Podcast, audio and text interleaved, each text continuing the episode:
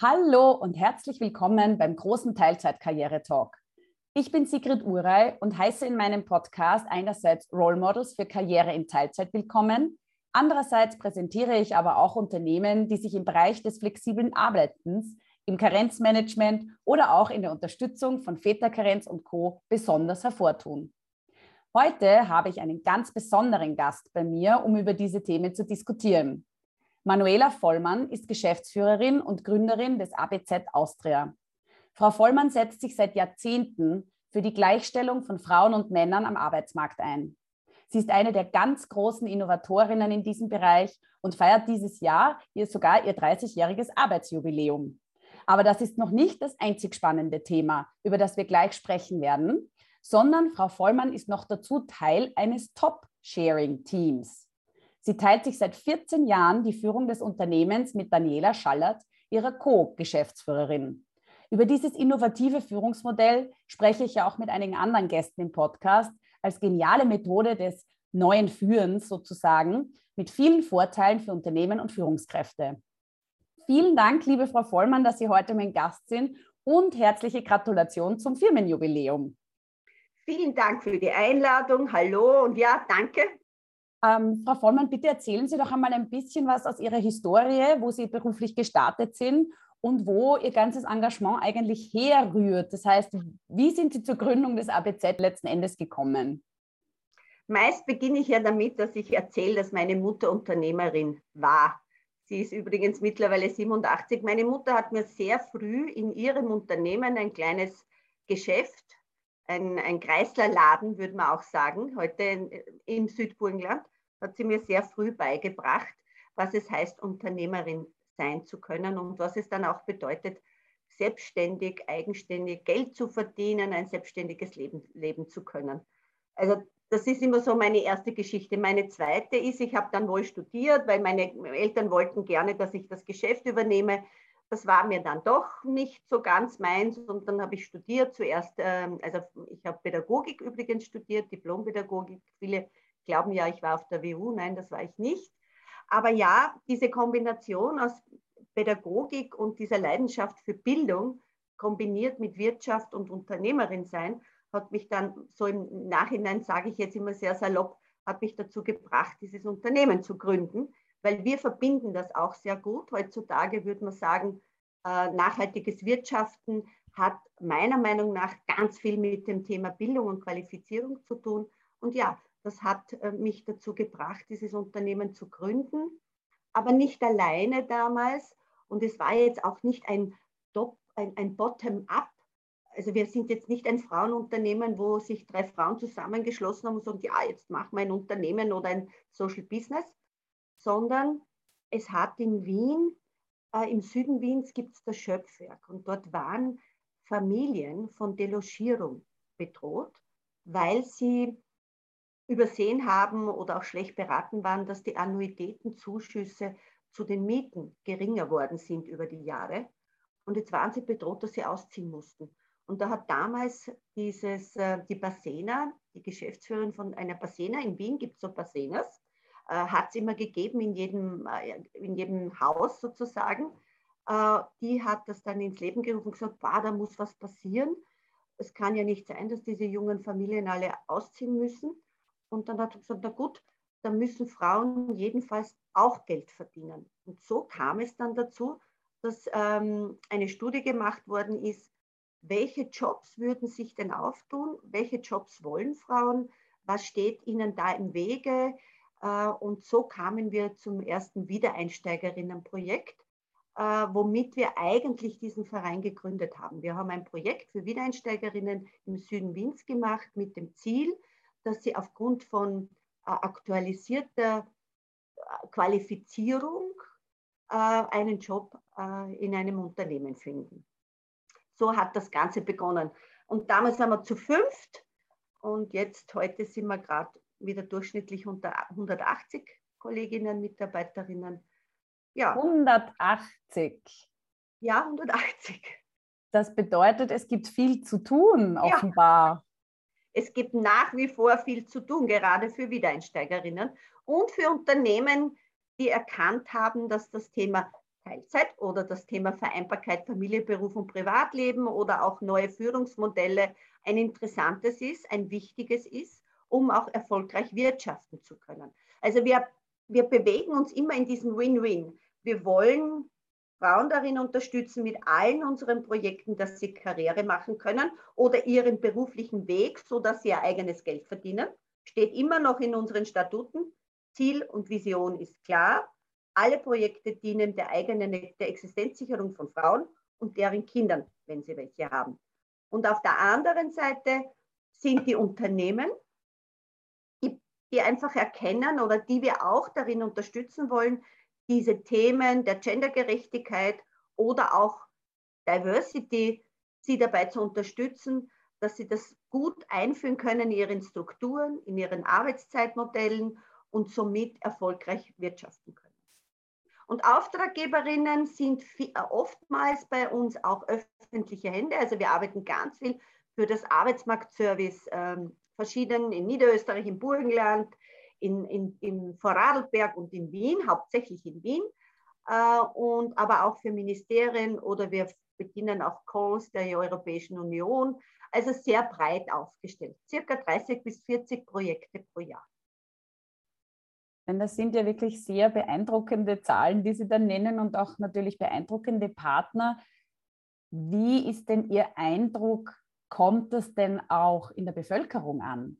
Weil ich muss ehrlich zugeben, ich bin selber, ich lebe da in meiner Blase, derzeit ähm, Netzwerk, LinkedIn, wo man oft das Gefühl hat, wow, wir sind ja wirklich schon weit.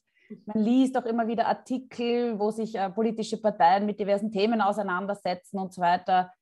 Wenn man aber dann privat mit dem Umfeld spricht oder auch sich ein bisschen umschaut, denkt man sich so, ich weiß nicht, die Ideen und die Pläne und das Sprechen ist das eine, aber die gelebte Realität ist dann das andere. Wie nehmen Sie das wahr? Sie sind ja da ganz nah am ja. Puls dieses Geschehens. Äh, ich muss Ihre, Ihren Eindruck ähm, teilen. Ja? Also zum Beispiel das Thema Vereinbarkeit Familie, Beruf und Privatleben, das ist, äh, so würde ich meinen, in der Mitte der Gesellschaft angekommen dass das ein zentrales Thema ist für, für Wirtschaften auch. Ja. Nicht nur für Individuen oder für Familien, diese Organisationseinheit Familie, egal wie sie bestehen, sondern dass das für die Gesamtgesellschaft und vor allem auch für Unternehmen wichtig ist. Grundsätzlich ja. Das war vor 30 Jahren nicht. Keiner damals von meinen Gesprächspartnern, bewusst männlich, also mein Gegenüber in Unternehmen waren am Beginn in den ersten Jahren ausschließlich Männer in der Personalleitung was ja auch spannend ist, das hat sich ja sehr verändert. Jetzt gibt es viel mehr Frauen in diesen Positionen, aber es waren ausschließlich äh, Person, äh, Personalisten und da war das Thema Wiedereinstieg. Niemand hatte wirklich gewusst, was ist jetzt eine Wiedereinsteigerin. Also das ist sozusagen, es ist in der Mitte des, der Gesellschaft angekommen, aber was nicht heißt, dass es de facto wirklich gelebt wird. Also Tatsache ist, wir brauchen fast, würde ich sagen, äh, eine Revolution in den Unternehmen, dass sie wirklich erkennen können, ähm, was ihnen das bringt, neue Führungsmodelle, Arbeitszeitmodelle, ähm, Vereinbarkeit als zentralen Notwendigkeit in der Führung eines Unternehmens zu erkennen. Und ich glaube ja, dass diese Pandemie, die wir da noch immer haben und die uns ja wirklich ähm, ziemlich ähm, geboostet hat in vielfältiger Art, dass die schon auch gezeigt hat, da stimmt was nicht in, in de facto umgesetzten Strukturen. Die Frage ist, können wir jetzt diese Chance wirklich nutzen? Und wen brauchen wir dafür? Wer sind die Verbündeten, um jetzt diese Gesundheitskrise, die uns in Homeoffice geschickt hat, in Digitalisierung noch einmal verstärkt hineingebracht hat, wie bringen wir jetzt Gleichstellung auch als zentrales Thema in Wirtschaft, aber auch noch einmal in die breite Gesellschaft. Also nicht im Sinne von, die Mütter sind die besseren für die Kinder, sondern wie können Kinder gut aufwachsen, dass sie Mütter und Väter haben, dass sie Großeltern haben, dass sie Tanten haben, dass es das Arbeitsleben nicht so abgespalten ist vom, vom, vom anderen Leben. Es, man muss es leider so sagen, es gibt diese Work-Life-Balance in der Form, wie sie wirklich hundertprozentig gut wäre, noch immer nicht. Und da braucht es noch viel, viel, äh, viel Arbeit, würde ich meinen. Ja, das kann ich auch nur bestätigen, weil mein Gedanke ist auch irgendwie immer das, dass eigentlich die öffentlichen Unternehmen in vielen Modellen oder in vielen Vorreiterrollen eben oft die ersten sind, dann etabliert sich das langsam und dann schwappt es sozusagen ein bisschen so, wenn es einmal ausprobiert ist, in, in den Rest der, ja, des Umfelds und in die Wirtschaft hinein. Ja. Und ich weiß nicht, das ist wahrscheinlich mein Gefühl, weil wir sind ja alles ungeduldig und wollen schnell viel weiterbringen. Also ich bewundere Sie, dass Sie da schon 30 Jahre da nicht den Mut und auch die Motivation verloren haben. Es geht dann halt oft echt sehr langsam weiter. Ja? Also man hat ja das Gefühl, man sieht dann doch in den öffentlichen Unternehmen durchaus schon mal den einen oder anderen Vater in Karenz. Ja. Ähm, ich glaube, der Papa-Monat ist mittlerweile, also war vor zehn Jahren auch nicht so, muss man auch sagen, mittlerweile ein recht etabliertes System. Also ich glaube, das Papa-Monat wird recht häufig angenommen, ist aber nach wie vor, was sind schon vier Wochen in meinen Augen so. Ja. ja? Ich denke mir, ja. vier Wochen ist, wenn ich mir den Fuß breche, bin ich auch vier Wochen lang zu Hause. Da kann ein jeder ausfallen sozusagen. Aber dieses, dieser Gedanke, dass ein Mann vielleicht auch ein halbes Jahr, ein Jahr weniger oder gar nicht da ist, meiner Meinung nach ist das noch überhaupt nicht in den Köpfen und vor allem nicht in den Köpfen der Männer angekommen. Ja? ja. Wie glauben Sie, was müssen wir alles noch tun oder was kann getan werden, um das wirklich, ich meine, Sie haben ja sehr viel Erfahrung diesbezüglich, um das noch weiter voranzutreiben? Und wie Sie es auch gesagt haben, Pandemie, da hat man ja öfter gehört, Frauen wieder zurück hinter den Herd, weil wer hat sich gekümmert? Ja. Waren ja die Frauen. Haben Sie da auch das Gefühl, dass wir da wieder ein bisschen zurückgeworfen worden sind und da doch ja. jetzt wieder noch mehr Power investieren müssen, um dieses Thema voranzutreiben? Ja, vielleicht darf ich noch kurz auf das von wegen, wo ich, äh, wo ich meinen Anker habe, dass ich das immer noch äh, betreiben kann weil das werde ich sehr häufig gefragt, dass, da habe ich auch drüber nachgedacht, was ist es eigentlich, das mich trotzdem nach wie vor ähm, sehr positiv in die Zukunft schauen lässt, letztendlich, oder immer über diese 30 Jahre. Und es hat mit etwas zu tun, das auch Ihre Frage dann beantwortet. Ich glaube, es gibt mehrere Hebeln. Und der eine, der eine Hebel ist, den ich jeden Tag unter Anführungszeichen mit meinen Kolleginnen erleben darf. Wir arbeiten mit 8000 Frauen im Jahr und mittlerweile auch und, und mit circa 4000 Unternehmen, Unternehmensvertreterinnen. Und wir sind auch in den letzten 10, 15 Jahren immer wieder auch zum Thema Väterkarenz oder aktive Väter aktiv gewesen mit unterschiedlichen Projekten. Im Moment zum Beispiel gerade zum Thema Väter in Pflege, wenn sie Pflegearbeit machen, ähm, beruflich aber. Ja. Das heißt, diese drei Ebenen immer zu betonen, das ist etwas, wo man konkret was tun kann. Ja? Also wir arbeiten ganz konkret mit 8000 Frauen und wenn ich dann diese, einer dieser Frau zum Beispiel im Gang begegne und Corona hat mich da auch ein bisschen bewegt, weil das weniger passiert ist und sie erzählt dann im Lift, weil ich sie frage, wohin sie gerade fährt. Ja, sie ist so super, sie macht jetzt gerade eine neue Ausbildung und sie wird diesen Job machen. Dann denke ich mir, yes, das ist es, was ich tue, also wofür ich arbeite im Management und meine Kolleginnen hier leisten. Das heißt, das ist etwas, was wir nicht aufgeben dürfen. Da, da dürfen wir auch nicht unsere Motivation verlieren. Allem, Sie auch. Sie machen das ja auch in Ihrem Feld. Und das finde ich, das hat mir immer Stärke gegeben.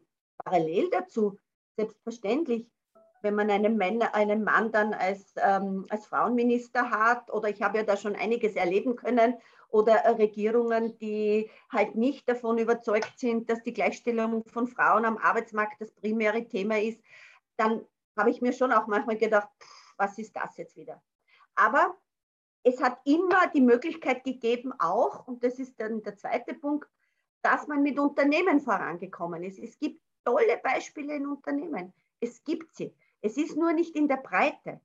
Und daran sich zu orientieren, ist immer noch ein guter Rat. Und das habe ich, ja, ich glaube, das hat mich auch aufrechterhalten, nach wie vor sehr ähm, ja, hartnäckig an dem Thema zu, sein, äh, zu bleiben und auch zu sehen, dass was weitergeht. Also man muss auch sehen, was geht weiter. Sie haben das auch gerade gesagt, Papa-Monat. Vor zehn Jahren hätte niemand davon gesprochen.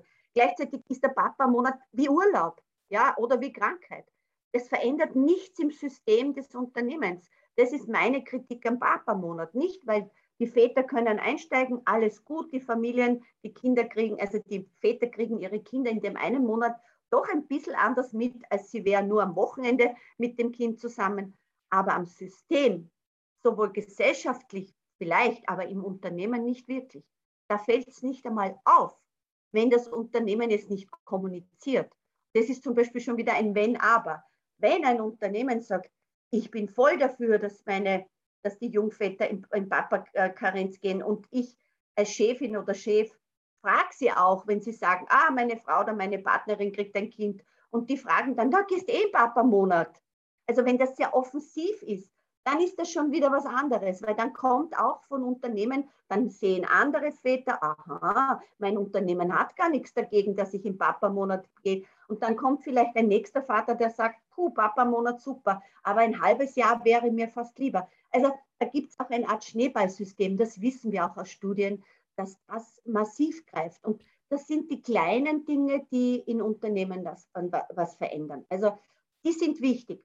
Grund, aber grundsätzlich muss man wirklich, also an der Kommunikation, an den Strukturen, in der breiten Masse von Unternehmen in Österreich, fast würde ich sagen, überall in Mitteleuropa oder deutschsprachigen Raum, ganz viel noch tun, dass es wirklich äh, de facto gelebt werden kann und gelebt wird.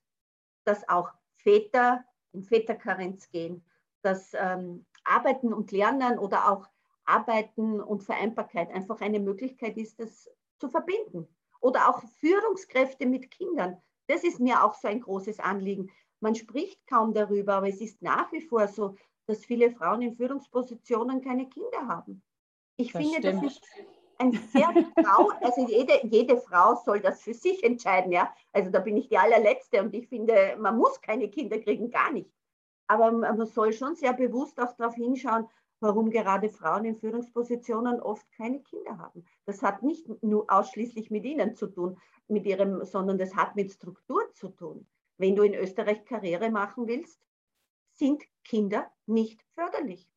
Das, das ist stimmt. Realität. Es gibt zwar immer wieder ein paar Role Models, die man dann vor den Vorhang holt, ja. die werden aber vor jeden Vorhang geholt und ja. die Hunderttausenden dahinter haben es halt nicht geschafft. Ja. ja. Also ich meine, ich finde es grundsätzlich sehr wichtig, weil da, dafür ist ja auch mein Podcast da, um überhaupt einmal Rollenbilder herzuzeigen und zu sagen, es kann schon gehen. Ich glaube aber auch, dass sehr viel aus dem Demand herauskommen muss. Es muss sehr viel von den ähm, Arbeitnehmern und Arbeitnehmerinnen selbst gefordert werden, weil ich glaube, Entschuldigung, dass ich das jetzt so formuliere, aber ich glaube auch, dass ein Unternehmen von sich aus wahrscheinlich eine relativ lange Zeit lang zu bequem sein wird, ganz massiv Strukturen umzuwälzen, wann es keiner will oder keiner braucht. Ja?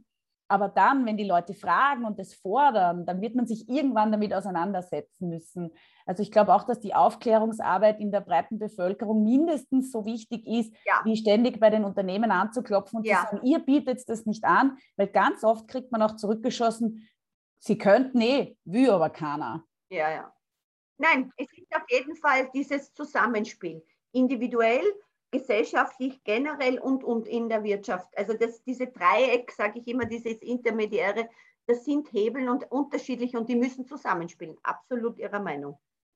Jetzt habe ich letztens gelesen, äh, so einen Vorstoß, ich glaube, es war von der Arbeiterkammer in Richtung, man möchte, also man hat ein Modell gerechnet, man möchte es gerne fördern, 30 Stunden Mann, 30 Stunden Frau, also wenn beide Eltern für eine gewisse Zeit an Jahren, ich glaube, es waren vier Jahre, Zeit reduzieren. Für die Frauen wäre es ja eigentlich viel Teilzeit, weil wir wissen, die meisten gehen im Durchschnitt 20 Stunden in Teilzeit und die Männer gehen gar nicht.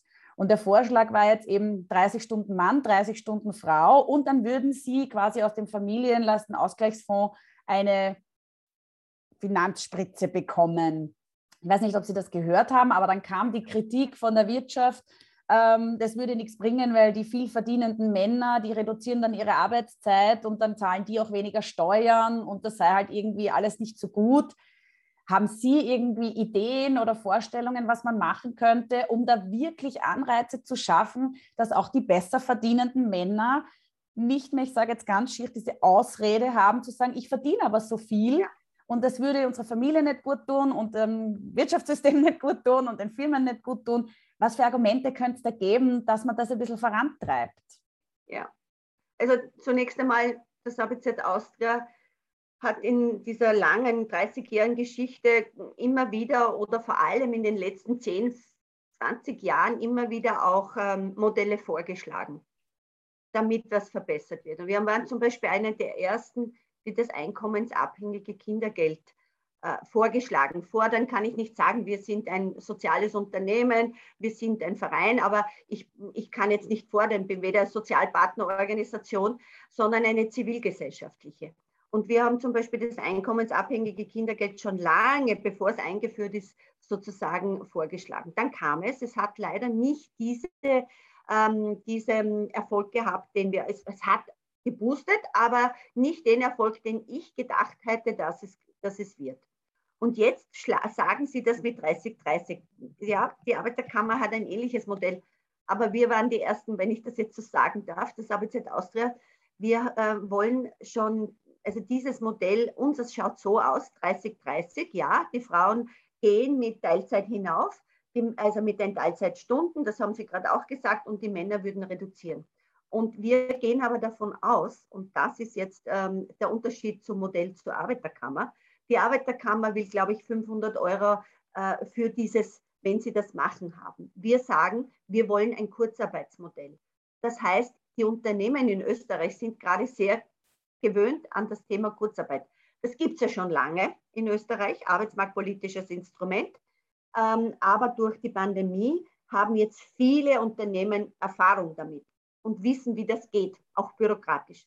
Und das hat uns jetzt dazu veranlasst zu sagen, ja, wie das Kurzarbeitsmodell, weil da kriegt jede Person, die reduziert, würden wir sagen, nicht 100 Prozent aufbezahlt, sondern halt auf 90 Prozent. Das heißt, das Familieneinkommen würde sich nicht um vieles reduzieren. Äh, und das ist dann sozusagen das, das Gegenargument, dass äh, junge Eltern auch sagen, wir, wir wollen uns das finanziell gar nicht leisten, weil das hieße, wir müssen auf ein, einiges Einkommen verzichten, wenn der Mann reduziert, der Vater, weil wir haben ja die Einkommensschere. Meistens verdienen ja die Männer mehr. Das kommt ja dazu. Also das ist ja wirklich ein, ein systemisches, ähm, großes Problem oder wie soll ich sagen, der Gender Pay Gap verursacht nicht nur einen Pensionsgap für Frauen, sondern der Gender Pay Gap verhindert auch, dass Väter oder Jungfamilien locker sagen, ja, ich, wir reduzieren für vier Jahre oder wie auch immer unsere Erwerbsarbeitszeit gemeinsam und können somit für Kindererziehung oder auch Pflege von, von Angehörigen gemeinsam tätig sein. Was ja bedeutet am Endeffekt, und das ist ja Wurzel der Ungleichstellung am Arbeitsmarkt ist die nicht faire Aufteilung der unbezahlten Arbeit. Das ist die Wurzel. Das ist die Wurzel für Karrierehindernisse, es ist die Wurzel dafür, dass es ein Gender Pay Gap gibt, weil die unbezahlte Arbeit nicht, also eben keinen monetären Wert hat im Sinne von, man anerkennt es vielleicht, aber machen tut man es nicht so gerne. Und es machen halt hauptsächlich die Frauen in Österreich. Und da geht es nicht um Kindererziehung. Es geht eben um Pflege von Angehörigen. Es geht zum Beispiel auch, wenn, wenn man gute Kinderbetreuung hätte, ja, was ja auch ein großer Hebel wäre. Eine qualitative, hochwertige Kinderbetreuungsangebote ab dem ersten Lebensjahr. Das ist übrigens auch etwas, was wir schon lange vorschlagen. Es muss ein Recht darauf geben. Dann würden auch mehr Väter das machen. Also weil man hat sozusagen eine Struktur, die kann man nutzen, aber für die Organisation oder für Krankheiten oder für das Elternsein kriegt man einfach mehr Lebenszeit in dieser Lebensphase. Und wenn die Lebensphase vorbei ist, dann kann man ja wieder Vollzeit arbeiten oder man macht überhaupt was anderes. Also es geht um lebensphasenorientierte Möglichkeiten für Mütter und Väter, die in dieser Lebensphase, wo es Kleinkinder gibt oder wenn sie ihre Eltern pflegen wollen, Arbeitszeit reduzieren können und somit die unbezahlte oder die, die Nicht-Erwerbsarbeitszeit äh, auch gut leben können. Also das ist, das ist wirklich, äh, also ich glaube, da anzusetzen mit der entsprechenden Kinderbetreuung und ich sage es ganz bewusst mit entsprechenden Ganztagsschulen. Und da rede ich nicht von Ganztagsschulen, wo man am Vormittag lernt und am Nachmittag dann halt in den Park geht oder ich weiß nicht was macht, sondern das nennt man verschränkte Ganztagsschulen. Meine Kinder hatten in der Volksschule das große Glück, beide, in eine öffentliche Schule in Wien zu gehen, nur, also nur Volksschule, wo wir eine verschränkte Ganztagsschule hatten. Das hat geheißen, ganz konkret, in der Früh, wenn wir die ersten Frühlingstage hinausgeschaut haben, haben wir gewusst, oh, heute scheint die Sonne. Es ist am Vormittag recht, recht schön. Dann sind, da habe ich schon gewusst, dass die Lehrerinnen sicher jetzt in der Früh entscheiden, dass sie am Vormittag auf die Jesuitenwiese gehen mit den Kindern, dort entweder turnen oder Spiele oder sonst was machen oder Tiere beobachten und am Nachmittag dann eben Mathematik zum Beispiel machen. Das ist verschränkt, das ist flexibles Umgehen und das macht einfach, also ich hatte nicht eine Sekunde in meinem Leben das Gefühl, oh Gott, mein armes Kind ist in der Kinderbetreuung oder in einer Schule, wenn solche Angebote stehen. Solche lebensnahen Angebote und nicht, jetzt habe ich Mathematik und jetzt habe ich Deutsch und jetzt habe ich, ich meine, das läuft in den Volksschulen eh kaum mehr so, ja, fast nirgends mehr. Aber diese Flexibilität zu haben, auf die Jesuitenwiese zu gehen, weil die ersten Sonnenstrahlen da sind, das ist Qualität. Und meine Kinder haben mit, also die Kleine maturiert nächstes Jahr, aber die Große ist schon lange beruflich erfolgreich. Und sie haben alle alles gelernt, was sie lernen. Und das macht auch was, so Gesamtschulen, äh, Ganztagsschulen, macht auch was mit den Kindern in der Peer Group. Wir haben so viele Einzelkinder mittlerweile. Wir brauchen dieses Umfeld. Nicht, weil die Eltern, also wir brauchen beides. Eltern, die mehr Zeit haben und Schulen und Strukturen und Kindergarten, die hohe Qualität bieten. Und dann bin ich sicher, dass mehr Väter in Väterkarenz gehen, äh, dass mehr, mehr Engagement der Unternehmen auch da sind, weil die sagen, die Kinderbetreuung haben die super, der Staat macht das gut, ich bitte jetzt was anderes, ich bitte Arbeitszeitmodelle neu, Führungsmodelle neu. Also das ist ja immer ein Geben und ein Nehmen. Und das braucht man sehr stark. Da sehe ich auch die große Hoffnung jetzt drinnen, nur noch kurz abschließend. Ich glaube schon, dass diese nächste Generation der 30, 35-Jährigen mit diesem, ähm, ich will nicht so viel arbeiten, da jammern ja jetzt viele Betriebe darüber. Zum Teil denke ich mir immer so als Frau, die eben in so, ich meine, ich konnte mir immer gut einrichten, auch mit Top-Sharing und so, wir kommen dann dazu. Aber grundsätzlich ist es schon etwas, was ich immer sage, wir Frauen hätten uns das auch gewünscht und seien wir froh, dass jetzt die Jungen kommen und sagen, Männer und Frauen, 30 Stunden wäre jetzt auch mal genug vor allem wenn ich ein Kleinkind habe. Ich will nicht, ja, oder auch die Überstundenthematik. Wir haben ja, also Jungväter machen noch mehr Überstunden als junge Männer, die nicht Väter sind. Ich meine, was ist das für ein Modell, für ein gesellschaftliches, dass die Väter darin gezwungen werden, ja, dieses Geld zu verdienen und noch mehr Überstunden, das ist statistisch so, ja. Das ist ja unfassbar. Und die Frauen werden gezwungen in 20-Stunden-Jobs, weil sie nicht mehr wissen, wo der Kopf ihnen steht, ja? weil das einfach nicht wirklich vereinbar ist am Ende des Tages. Das muss man ganz was sagen. Es gibt gute Beispiele, aber es ist nicht generell in den Strukturen der Unternehmen, aber auch nicht in der Gesellschaft de facto umgesetzt, dass Vereinbarkeit wirklich gelebt werden kann. Ja, das war ein wirklich sehr schönes Plädoyer und ich kann Ihnen da nur voll inhaltlich zustimmen. Also ich sehe das auch aus meiner Erfahrung und ich habe jetzt auch letztens äh, wieder eine, einen Research gelesen vom katholischen Familienverband, mhm. weil es darum gegangen ist, ähm, ja, die Leute mehr wieder in die Vollzeit zu bringen und ja, mehr arbeiten und keine Ahnung. Und wie können wir das möglich machen, dass die Mütter mehr arbeiten? Ähm, ja, und dann kam da aber heraus, dass die Eltern nicht mehr arbeiten wollen, mhm. weil sie einfach sagen, wir wollen diese Jahre in Teilzeit arbeiten und bei unseren Kindern verbringen.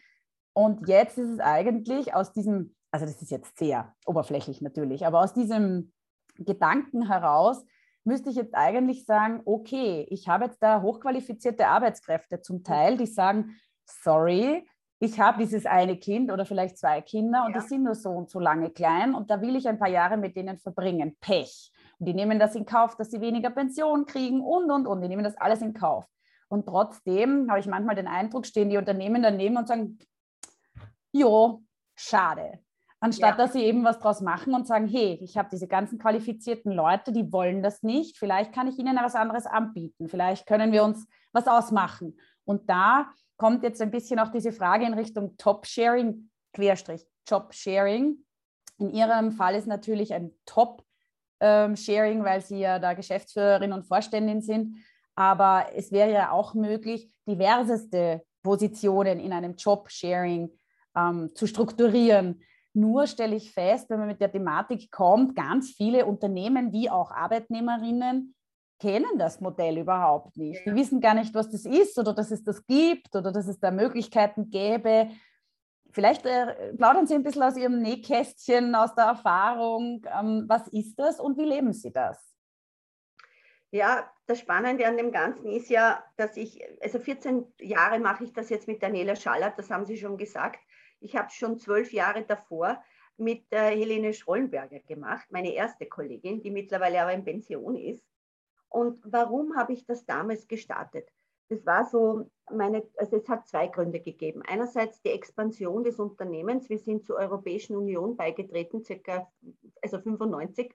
Und gefühlt habe ich dann ab diesem Zeitpunkt jede Woche einen Anruf bekommen als Geschäftsführerin gefühlt, macht bitte noch das Projekt und das Projekt und das Projekt. Und ich habe mir gedacht, oh, bitte ja, Expansion, super, wir sind gefragt, wir bieten was, wir wollen was. Aber ähm, wie kriege ich das? Also ich habe kein Interesse äh, hier. Ähm, und das ist wichtig, glaube ich, nämlich eine Unsitte in Österreich. Wir haben so viel All-Inklusiv-Verträge. Ähm, also nicht nur in Österreich. Aber ich finde schon, wir, es geht, wir gehen nicht gut damit um. Es wird erwartet, dass Führungskräfte nicht Vollzeit arbeiten, sondern 60, 70 Stunden. Und für mich ist zum Beispiel ganz wichtig, das war es auch damals, ich wollte nie Teilzeit arbeiten, muss ich ganz ehrlich gestehen. Ich arbeite wahnsinnig gern und ich habe einen Mann als Unternehmer und ich habe meine Mutter gehabt. Also ich hatte auch die Strukturen, äh, damit ich mir das leisten kann. Aber eines wollte ich nie, 70 Stunden arbeiten oder 60. Das hat mich nie interessiert. Und das war damals schon eine Entscheidung zu sagen, gut, wie tue ich das jetzt? Ich habe eine kleine Tochter, die war damals sechs oder sieben ungefähr und, und ähm, irgendwie Expansion und wie kriege ich das hin? Und das würde viel mehr Zeit von mir benötigen in der Erwerbsarbeit, in der Führungsarbeit. Und meine Kollegin, die ich da, habe ich damals gefragt, weil die saß mit mir und das ist dann so ein zweiter Punkt auf Organisationsebene, die war mit mir im Büro. Und ich mit meinem, ich war ja jung und dachte, na, wie geht das jetzt alles? Und habe mich mit ihr eigentlich immer beraten und habe sie auch gefragt und habe gesagt, Helene, wie siehst du das? Und du, du, du. Und dann bin ich hinaus und war die Geschäftsführerin und ich habe mich dann ertappt, dass ich in einem Gespräch bei einem Unternehmen meine Kollegin zitiert habe, wo ich mir dann gedacht habe, na, das ist aber jetzt auch, der wird sich denken, warum muss die jetzt eine Kollegin zitieren? Sie ist die Geschäftsführerin. Also, wie kommt, das war ja 30 Jahre alles sehr hierarchisch, äh, wie kommt das an? Dann haben wir gesagt, na, so geht das nicht. Und dann habe ich sie gefragt, habe gesagt, Helene, willst du nicht mit mir die Geschäftsführung teilen? Und sie hat mich angeschaut und gesagt, was willst du von mir? Ich bin Sozialpädagogin, wie soll ich jetzt Geschäftsführerin? Sage Helene, das ist, das liegt fast auf der Hand. Ich, ich hab, das jetzt immer wieder mit dir besprechen und du hast dann ziemlich guten Zugang. Gut, wir haben entschieden, wir haben uns ein halbes Jahr coachen lassen. Wir haben uns genau angeschaut, wie teilen wir denn das auf? Weil Top-Sharing heißt ja, wir haben gemeinsame Verantwortung für alles, aber wir haben unsere Aufgabengebiete, also wir doppeln nicht die Aufgabengebiete, aber am Endeffekt sind wir für beide, sind beide wir verantwortlich. Das hat auch geheißen, ich, äh, wir waren beide im Vorstand. Also das muss man auch dazu sagen. Aber das kann man auch mit Abteilungen machen. Wir haben zum Beispiel jetzt ab 1. September ein zweites Top-Sharing-Bar in, äh, in Vorarlberg. Äh, Erika Edler und Angelika Weiß werden ab erst, also ab morgen, glaube ich, ist das, ihre, äh, ihre Projektleitung ähm, scheren. Das heißt, sie haben die gemeinsame Verantwortung für, wenn man so will, den regionalen Markt in Vorarlberg von ABZ Austria, für die Projekte dort. Aber Sie haben, Sie teilen, wir, teilen, wir besprechen das auch gut. Es wird aufgeteilt, wer hat welche, vor allem auch welche Kompetenzen, wo sie am besten sich dann fürs Unternehmen einbringen kann. Also dieses Miteinander sich auch ergänzen ist ein sehr gutes Erfolgsmoment für ein Jobsharing oder Topsharing. Übrigens, Top heißt nicht nur Geschäftsführung für uns, das heißt Führungsposition. Weil Jobsharing mache ich, kann ich machen und da macht man vielleicht einen Unterschied. Splitting heißt zum Beispiel, da gibt es eine Frau, die ist Buchhalterin und es gibt einen Mann, der ist Buchhalter. Die splitten. Die machen beide den gleichen Job, aber sie haben keine gemeinsame Verantwortung. Sie machen jeweils ihren Part. Und beim Share, Job Sharing ist man in der gemeinsamen Verantwortung. Und das kann auch die Führungsposition einer Abteilung sein. Also zum Beispiel, und jetzt komme ich auf die Unternehmensseite, äh, was ich finde, was sich gerade ziemlich anbieten würde, sehr aktuell. Wir haben innerhalb von zwei, drei Jahren äh, einen, ähm, gehen die Babyboomer in Pension. Die steht vor der Tür. Das wird übrigens auch einen Boost heißen in Österreich. Ich glaube, vielen Unternehmen ist noch nicht klar, was es bedeutet, wenn es die sogenannten alten Arbeitnehmerinnen in wirklich in Pension gehen. Und ich sie nicht schicken muss, sondern sie sagen selber, ich gehe. Es fehlt an Arbeitskräften. Wir wollen keine Zuwanderung, politisch sichtlich jetzt. Und äh, die Frage ist, welche Rolle werden dann die Frauen einnehmen? Das ist noch ein anderes Thema. Aber zurück zum Top-Sharing. Das heißt, da gibt es ein super Modell, finde ich. Wie können erfahrene Mitarbeiterinnen ihr Wissen weitergeben? Jedes Unternehmen hat ein großes Thema mit Wissensmanagement. Jedes. Ich kenne keines, das das wirklich locker nimmt. Ja? Und die ganzen digitalen Tools für Wissensmanagement, wo dann niemand hineinschaut oder nur sehr selten, das, die sind gut, die brauchen wir schon. Also ich will das gar nicht in Abrede stellen. Aber es geht schon auch noch um, wie übergebe ich mein Wissen an eine Nachfolgerin, einen Nachfolger. Das heißt, man könnte hergehen und sagen, wir haben in Österreich ein Altersteilzeitmodell. Man kann Führungskräfte könnten sagen, ich reduziere jetzt auf, es gibt es übrigens auch, ja, 25, 30 Stunden. Und dann kommt eine Wiedereinsteigerin oder ein Wiedereinsteiger, der hat kleine Kinder, will auch nur 30 Stunden und die spanne ich jetzt sozusagen für zwei Jahre, drei Jahre zusammen. Dann geht die, also es muss auch kein ewiges Modell sein, will ich damit sagen. Dann geht die Führungskraft in Pension und die Wiedereinsteigerin hat die Lebensphase hin oder der Wiedereinsteiger und sagt, jetzt mache ich Vollzeit.